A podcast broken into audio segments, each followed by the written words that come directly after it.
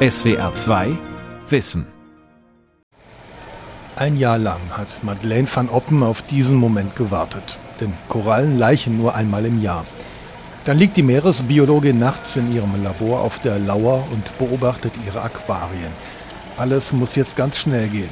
Haben die Korallen ihre Eier und Spermien ausgeschieden, steigen diese an die Wasseroberfläche. Normalerweise treffen sie dort aufeinander und es entstehen Korallenbabys. Genau das will die Wissenschaftlerin jedoch verhindern. Sie hat andere Pläne.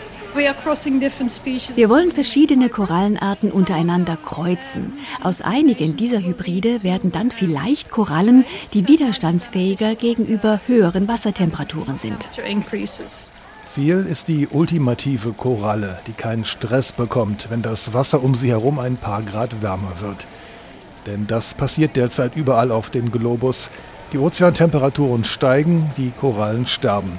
In den vergangenen 30 Jahren sind schon ein Drittel aller Riffe weltweit verschwunden. Neue Ideen müssen her. Rettung für die Korallenriffe von Guido Meyer.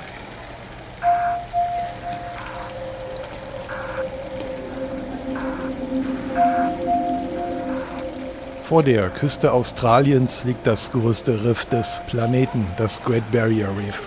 Es zieht sich über eine Strecke von 2000 Kilometern entlang der australischen Ostküste bis hinauf nach Papua-Neuguinea. Taucher nennen das Great Barrier Reef das achte Weltwunder, umfasst es doch eine Fläche von über einer Viertelmillion Quadratkilometer. It's the largest living thing in the world. It's a mixture of es ist das größte Lebewesen der Welt, eine Mischung aus verschiedenen Korallenformationen in den unterschiedlichsten Farben. Alle denkbaren Meereskreaturen leben hier rund um das Riff. Nicht nur für Taucher ist das ein einzigartiges Schauspiel.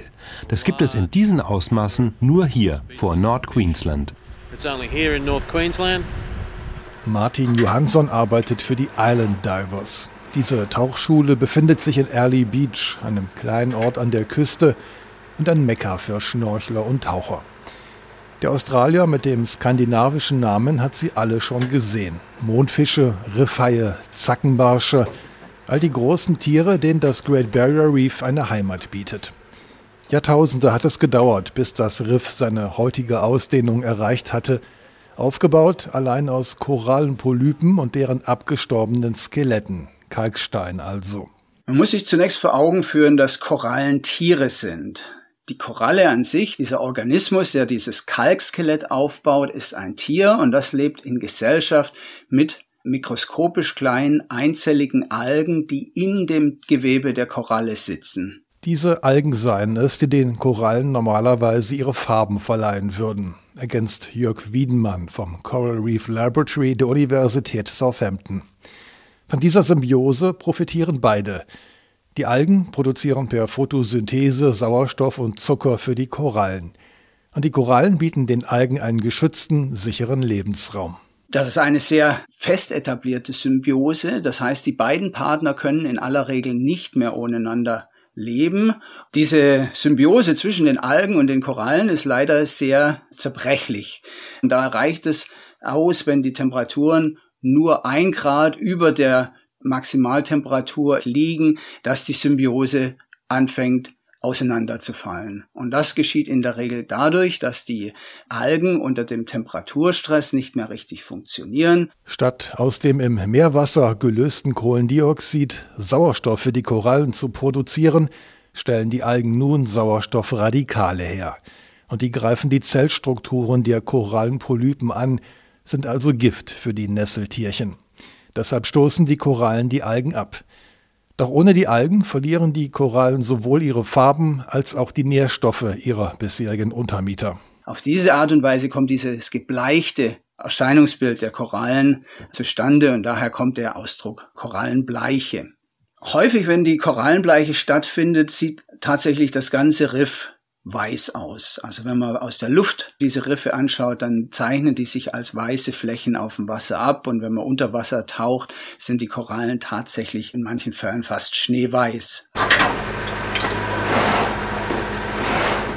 Bleiben die Ozeantemperaturen für längere Zeit auf höherem Niveau oder steigen sogar immer weiter an, sterben die Korallen früher oder später ab. Denn Korallen benötigen eine konstante Wassertemperatur von mindestens 20 Grad, einen hohen Kalziumgehalt des Ozeans, klares Wasser und viel Licht. Ist das Riff gesund, bietet sich für Taucher dann schon in Tiefen von weniger als 20 Metern das größte Farbspektakel.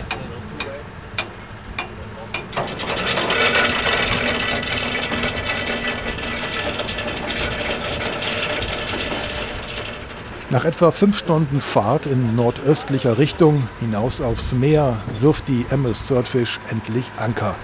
Das Tauchabenteuer kann beginnen. Für die meisten Aktivitäten hier am Riff brauchen Sie eine Genehmigung. In manchen Abschnitten darf man tauchen, an anderen angeln, je nachdem, wo man ist.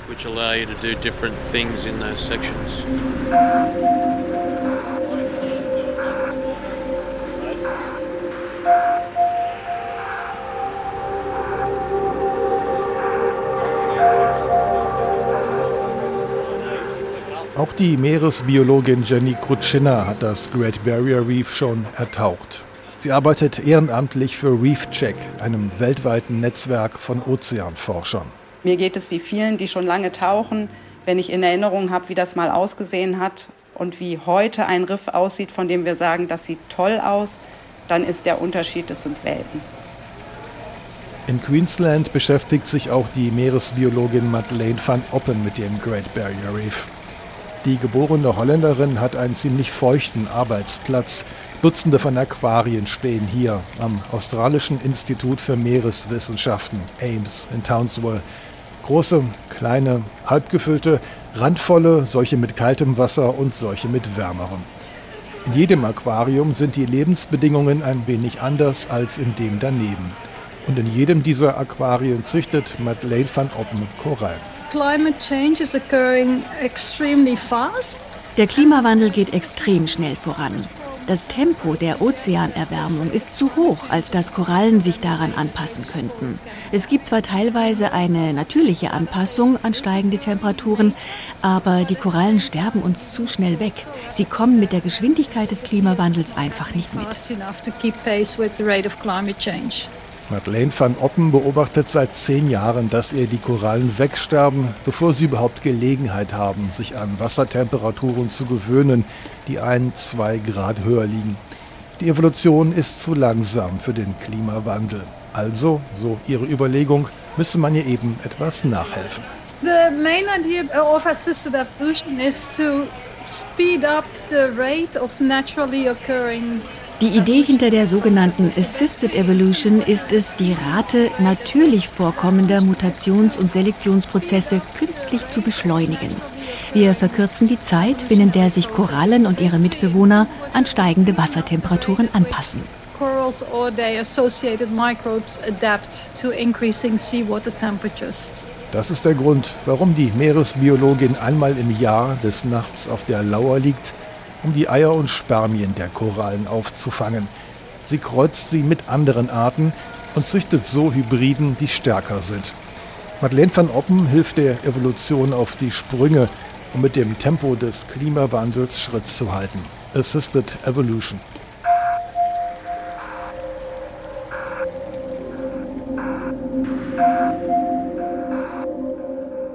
Das Bestreben ist ja, das Riff an sich zu erhalten mit Assisted Evolution. Das ist im Prinzip auch richtig. Das Bestreben ist ja so eine Art Superkoralle zu züchten, die dann alles aushält. Findet der Paläobiologe Wolfgang Kiesling von der Uni Erlangen. Es ist nötig, hier was zu versuchen. Inwiefern das funktionieren wird und Riffe jetzt tatsächlich retten wird, das kann ich so noch nicht beurteilen. Aber wir müssen es auf jeden Fall versuchen. Nach zehn Jahren Eier und Spermien sammeln, auswählen und kreuzen hat Ames 2019 vom australischen Bundesstaat Queensland erstmals die Erlaubnis bekommen, die Korallenhybriden hinauszubringen aufs Riff.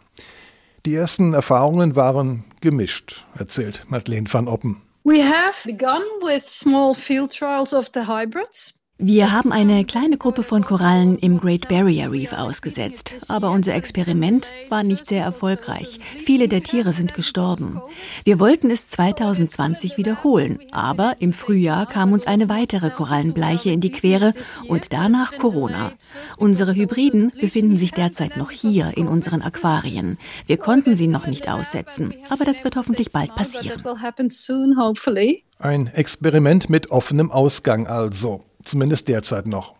Auch wenn bislang keineswegs geklärt ist, ob die Grundannahme dieses Versuchs am lebenden Objekt überhaupt funktionieren wird, lässt sich Evolution beschleunigen? Und falls ja, würde eine solche Manipulation erfolgreich sein? Die Wissenschaftlerin sagt, das ist ein ganz klares Jein. Wir wissen eigentlich viel zu wenig, um irgendwie zu sagen, das wird jetzt die Superkoralle sein, die das da draußen auch schafft. Die werden ja unter Laborbedingungen gezüchtet und so ein Labor kann nie das abbilden, was draußen sozusagen dann die Korallen erwartet. Wenn wir also so eine Superkoralle tatsächlich hinkriegen und die draußen ins Riff bringen, dann wissen wir natürlich nicht, ob die dann nicht plötzlich alle anderen verdrängt und dann haben wir den Salat. Spätestens hier kommen die ethischen Fragen ins Spiel. Tiere züchtet der Mensch zwar seit Jahrtausenden, doch im Unterschied zu Rindern und Hunden, die als Haus- und Nutztiere dienen, sollen die künftigen Korallen natürlich Ökosysteme bevölkern. Darf der Mensch so in die Natur eingreifen, Gott spielen und Lebewesen erschaffen, solange bis sie seinen Wünschen entsprechen? Ja, sagt Madeleine van Oppen. Lieber habe ich ein funktionierendes Riff, das manipuliert wurde, als gar keins. Assisted Evolution wird kein Ersatz für Klimaschutzmaßnahmen sein. Am Ende besteht der einzige Weg zur Rettung der Korallenriffe darin, dem Klimawandel zu begegnen. Unsere Methoden kaufen uns nur Zeit, damit überhaupt noch Korallen übrig sind, mit denen wir Riffe restaurieren können. That can then be used to regrow and restore coral reefs. Ohne das Eingreifen in die Evolution wird es möglicherweise überhaupt keine Korallenriffe mehr geben. Deswegen könne man auch in Kauf nehmen, dass es künftig weniger Korallenvielfalt gibt, findet auch Wolfgang Kiesling. Wir spielen jetzt schon seit Jahrhunderten Gott.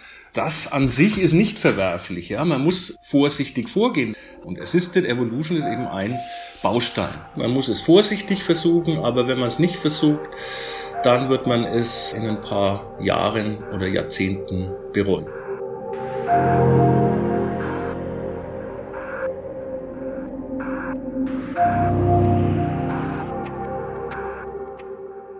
So ähnlich wie im Pazifik gehen Wissenschaftler auch auf der anderen Seite des Globus vor, in Florida. Dort hat sich die Nova Southeastern University in Fort Lauderdale der Meeresforschung verschrieben. Und so liegt ihr Koralleninstitut direkt am Wasser an der Atlantikküste. Ein Wassertank gleich neben dem Ozean. Klingt paradox, ergibt aber wissenschaftlich Sinn. Wir stehen hier draußen gleich neben unserer Korallenaufzuchtstation.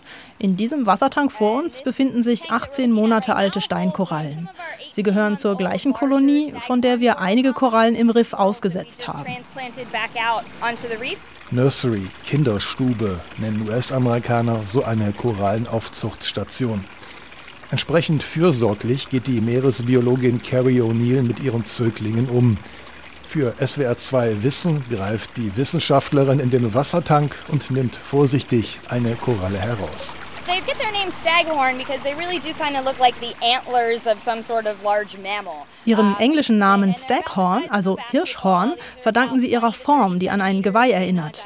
Die Korallen sind etwa so groß wie ein Basketball, messen also rund 20 cm im Durchmesser. Manche verzweigen sich in bis zu 40 einzelne Streben. Andere sind etwas simpler aufgebaut und kommen nur auf 10 bis 15 Streben, ebenso wie ein Geweih. Manche mehr, manche weniger. Die rund zwei Dutzend Korallen im Tank sind die Kontrollgruppe. Die Meeresbiologen in Fort Lauderdale sehen regelmäßig nach, ob und wie schnell sie wachsen. Den Gesundheitszustand der Korallen im Tank vergleichen sie dann mit dem der ausgesetzten Korallen im Ozean.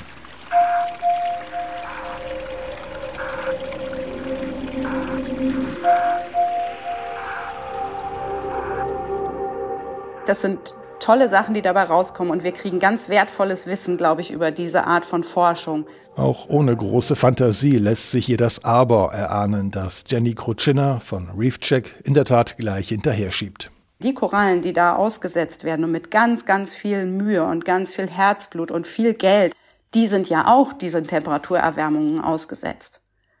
Und die sind noch lange nicht so resilient wie ein komplexes, reifes Riff. Und ich fürchte, dass die dann ehrlich gesagt auch unter denen sind, die dann bei der nächsten Bleiche sozusagen hops gehen oder in Florida dann vielleicht den nächsten Hurricane nicht überstehen. Abby Renegar und ihre Kollegen vom National Coral Reef Institute in Fort Lauderdale hatten in den vergangenen Jahren fünf Zentimeter lange Stücke einer speziellen Korallensorte abgebrochen und sie in ihrer Kinderstube an Land anderthalb Jahre lang herangezogen. Die Korallen stammen aus 50 unterschiedlichen Kolonien vor der Küste Floridas und damit aus 50 verschiedenen Genpools. Diese genetische Vielfalt soll sicherstellen, dass bei einem möglichen erneuten Krankheitsbefall nicht wieder komplette Kolonien absterben. Dieser Korallentyp vermehrt sich durch Aufspaltung. Ein Teil eines Armes bricht ab, landet in der Nähe und formt mit der Zeit eine neue Kolonie. Das geht zwar recht einfach, führt aber dazu, dass irgendwann alle Korallen auf dem Riff genetisch identisch sind und damit sind sie verwundbar. Befällt sie eine Krankheit, löscht diese in der Regel die gesamte Kolonie aus.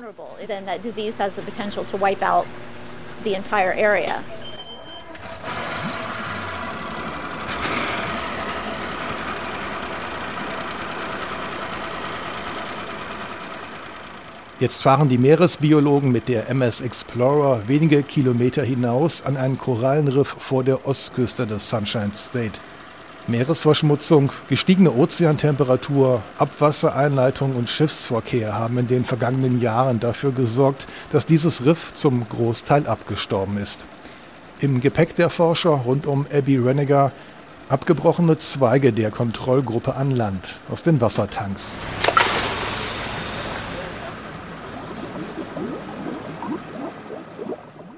In Plastiktüten, gefüllt mit Ozeanwasser, bringen Taucher die Korallen zu ihrem neuen Zuhause, einem Riff, nur wenige Meter unter der Wasseroberfläche. Mit Zement fixieren die Forscher die Korallen auf einem kleinen Quader aus Beton.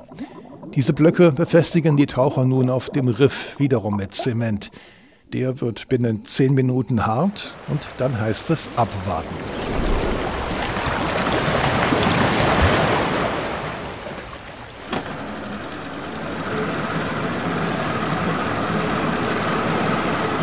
Auch auf der anderen Seite des Globus geht es hinaus aufs Wasser. Der Meeresforscher Daniel Harrison arbeitet am National Marine Science Center der australischen Southern Cross University. We left from the port of Townsville and we traveled about 100 kilometers out to sea to where the Great Barrier Reef is. Wir haben den Hafen von Townsville verlassen und sind jetzt unterwegs zum Great Barrier Reef. Es liegt etwa 100 Kilometer weit draußen. Die Korallen bleichen jedes Jahr an einem anderen Ort. Die von uns besuchte Stelle war schon zweimal betroffen, zuletzt im vergangenen Jahr im März, als wir dort waren. Zusammen mit seinem Team ist Harrison an Bord der MS Riverside Marine hinausgefahren in Richtung Great Barrier Reef. Das Besondere dieser Mission, auf dem Schiff steht eine Art Schneekanone. Wir pumpten zunächst Wasser aus dem Ozean in die Maschine. Sie verfeinert es, bis nur noch winzige Tropfen übrig sind. Aus einem Liter Wasser entstehen so mehrere Billionen Tropfen pro Sekunde. Das Entscheidende bei diesen Tropfen sind die winzigen Salzkristalle in ihnen.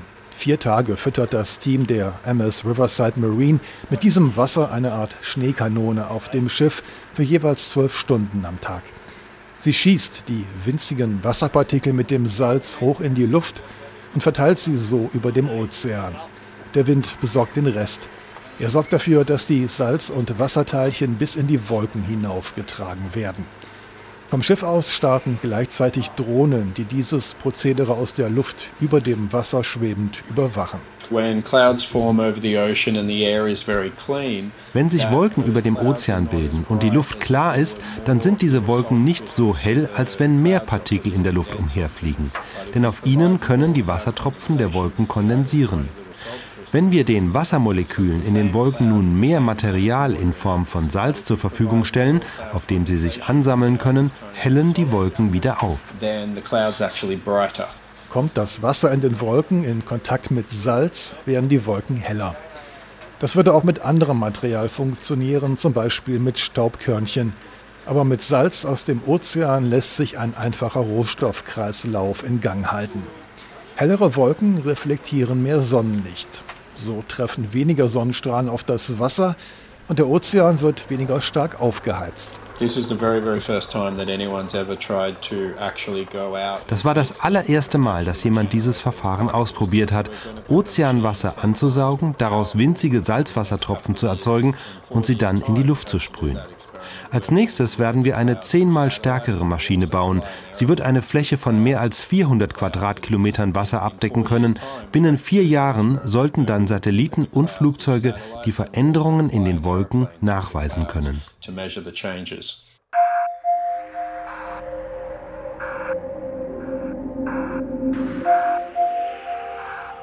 Aber auch ohne menschliches Zutun versucht sich die Natur gegen die steigenden Temperaturen zu wappnen.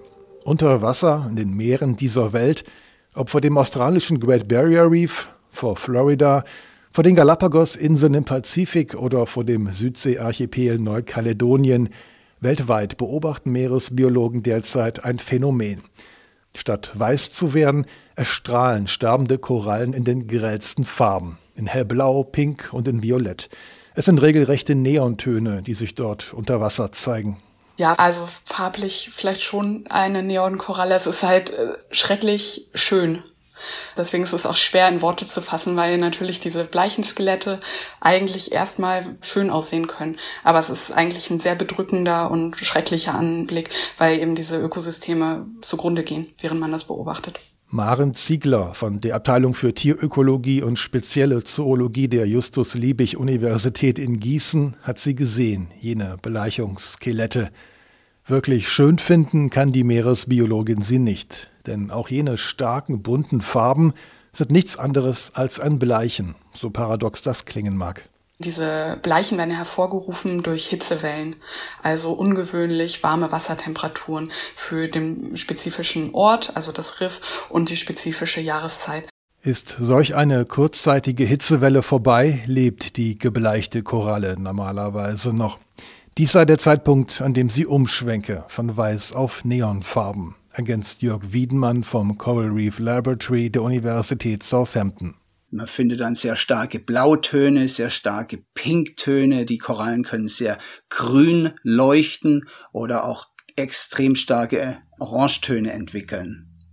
Und was wir jetzt in dieser Studie feststellen konnten, war, dass die Koralle anfängt, unter bestimmten Bedingungen diese eigenen Pigmente in ungeheuer starkem Maße zu produzieren. Und das führt dann zu diesem sehr farbigen Aussehen der Korallen. Was an verschiedenen Riffen weltweit schon mehrmals beobachtet wurde, haben die Forscher in Wasserbecken des Coral Reef Laboratory nachgestellt.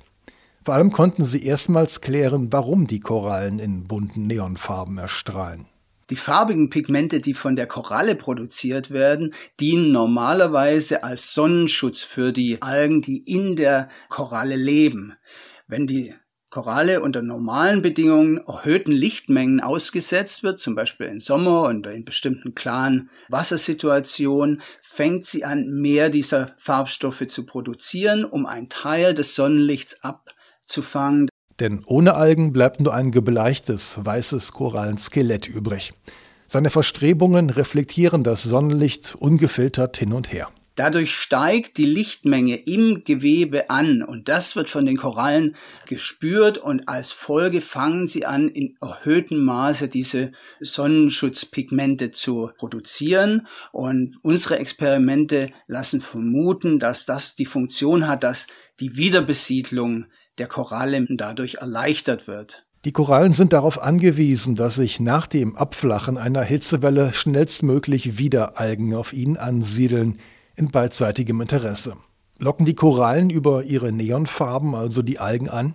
Die Algen sehen keine Farben. Die haben ja keine Augen. Aber sie nehmen wahr, dass es zwischen den Korallenarmen jetzt nicht mehr so heiß ist. Denn die Neonfarben der Korallen schlucken einen Teil des Sonnenlichts. Und ohne Temperaturstress stellen die Korallen für die Algen wieder einen attraktiven Lebensraum dar, so wie vor der Bleiche. Diese Algen sind angepasst auf ein Leben in der Koralle. Das heißt, die sind auch darauf angewiesen, eigentlich wieder schnell in die Koralle zurückzufinden. Das heißt, dass das nicht nur eine aktive Wiederbesiedlung ist, sondern vielleicht ein paar Restalgen, die noch im Gewebe bleiben. Und die können dann viel besser und schneller wieder wachsen, wenn eben die Bedingungen ein bisschen entspannter sind durch ein bisschen Lichtschutz. Und so scheint sich mit den Korallen derzeit eine weitere Lebensform mit der globalen Erwärmung zu arrangieren. Nicht ganz freiwillig, aber so gut es geht. Jörg Wiedenmann glaubt, dass das natürlich schon so eine gewisse Hoffnung birgt, dass die Korallen sich quasi gegen den Stress wehren und dass eben auch das sehr faszinierend ist, wenn ein Tier und eine Pflanze so eng zusammenarbeiten, um als Ganzes dann was zu erreichen, was sie als Einzelorganismus nicht könnten. Und dass das schon Hoffnung gibt, dass die Korallenriffe sich eben wieder erholen könnten. Trotz aller Faszination, eine Lösung auf Dauer könne das nicht sein. Das wird die Riffe langfristig nur retten, wenn man tatsächlich es schafft, die globale Erwärmung zu verhindern oder zu stoppen. Das glaubt auch Jenny Krutschiner von ReefCheck. All diese Einzelmaßnahmen weltweit würden nur an den Symptomen herumdoktern. Das Grundproblem des weltweiten Temperaturanstiegs würden sie nicht anpacken. Und wenn man sich dann vor Augen führt, dass ein Riff, wenn es sagen wir mal, nicht komplett hinweggefegt worden ist bei einem so einem Korallenbleichen, dass die dann so zehn Jahre brauchen, bis sich ein Riff halbwegs wieder erholt hat. Wenn wir dann aber wie jetzt alle fünf Jahre, in den letzten Jahren sogar am großen Barriereriff jedes Jahr so eine Korallenbleiche haben, dann wissen Sie, der, der in einem Jahr überlebt hat, der ist im nächsten Jahr dann dran mit Absterben.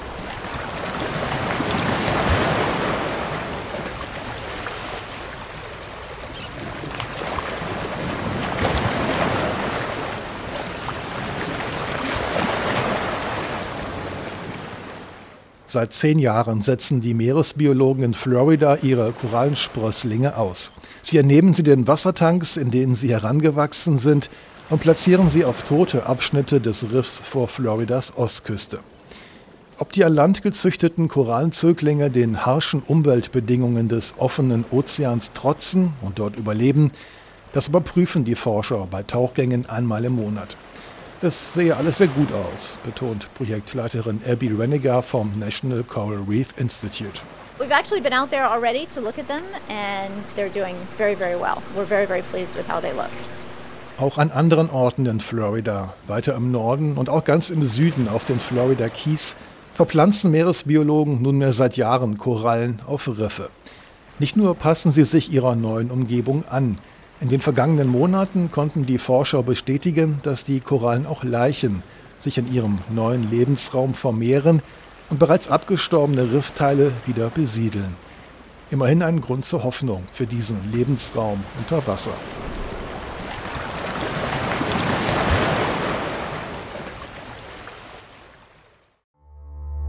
SWR 2 Wissen Manuskripte und weiterführende Informationen zu unserem Podcast und den einzelnen Folgen gibt es unter swr2wissen.de.